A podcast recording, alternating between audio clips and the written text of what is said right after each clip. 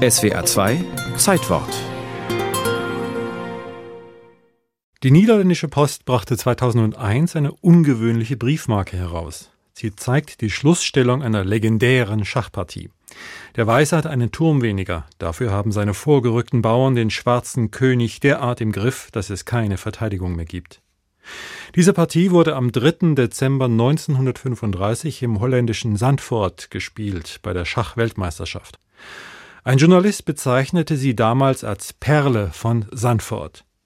Seither trägt sie diesen Namen. Sie ist zu einem Markenzeichen geworden für ebenso souverän elegantes wie mutig kraftvolles Spiel. Und sie steht für ein in der modernen Schachgeschichte einzigartiges Ereignis.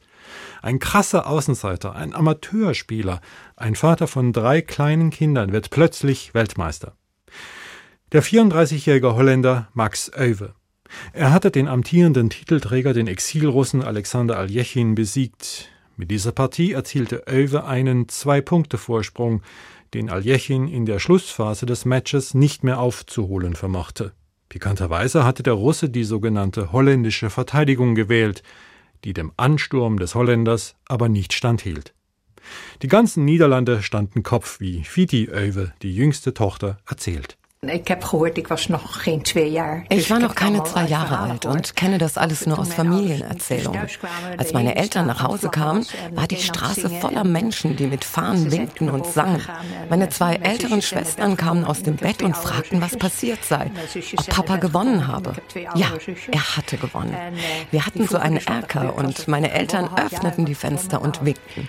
Die ganze Straße jubelte ihnen voll des Lobes zu.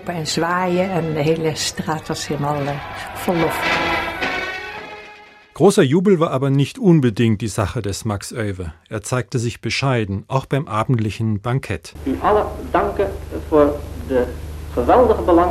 Ich möchte Ihnen allen danken für Ihr großartiges Interesse und die Spontanität, mit der Sie meinen Sieg begrüßt haben. Ich habe im Augenblick den Titel des Weltmeisters erobert. Es ist mir bewusst, dass dies Verpflichtungen mit sich bringt.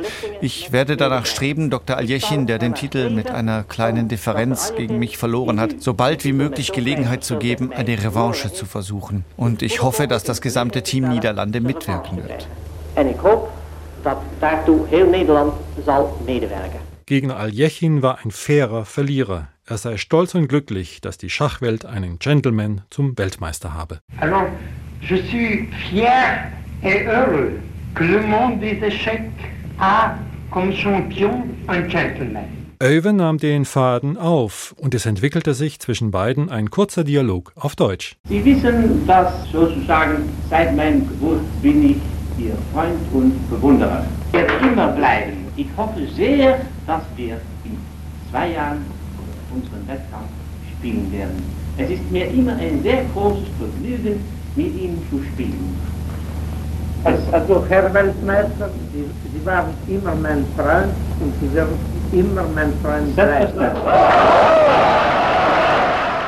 Und natürlich kam es zur Revanche zwei Jahre später. Aljechin, der Profi, diesmal bestens vorbereitet, holte sich den Titel zurück. Max Oewe, nun Ex-Weltmeister, blieb noch eine Weile Gymnasiallehrer für Mathematik, ehe er zum Professor und Lehrstuhlinhaber für Kybernetik ernannt wurde. Dem Schach blieb er treu, verfasste Lehrbücher zeitloser Gültigkeit und amtierte in den 1970er Jahren sogar als Präsident des Weltschachbundes.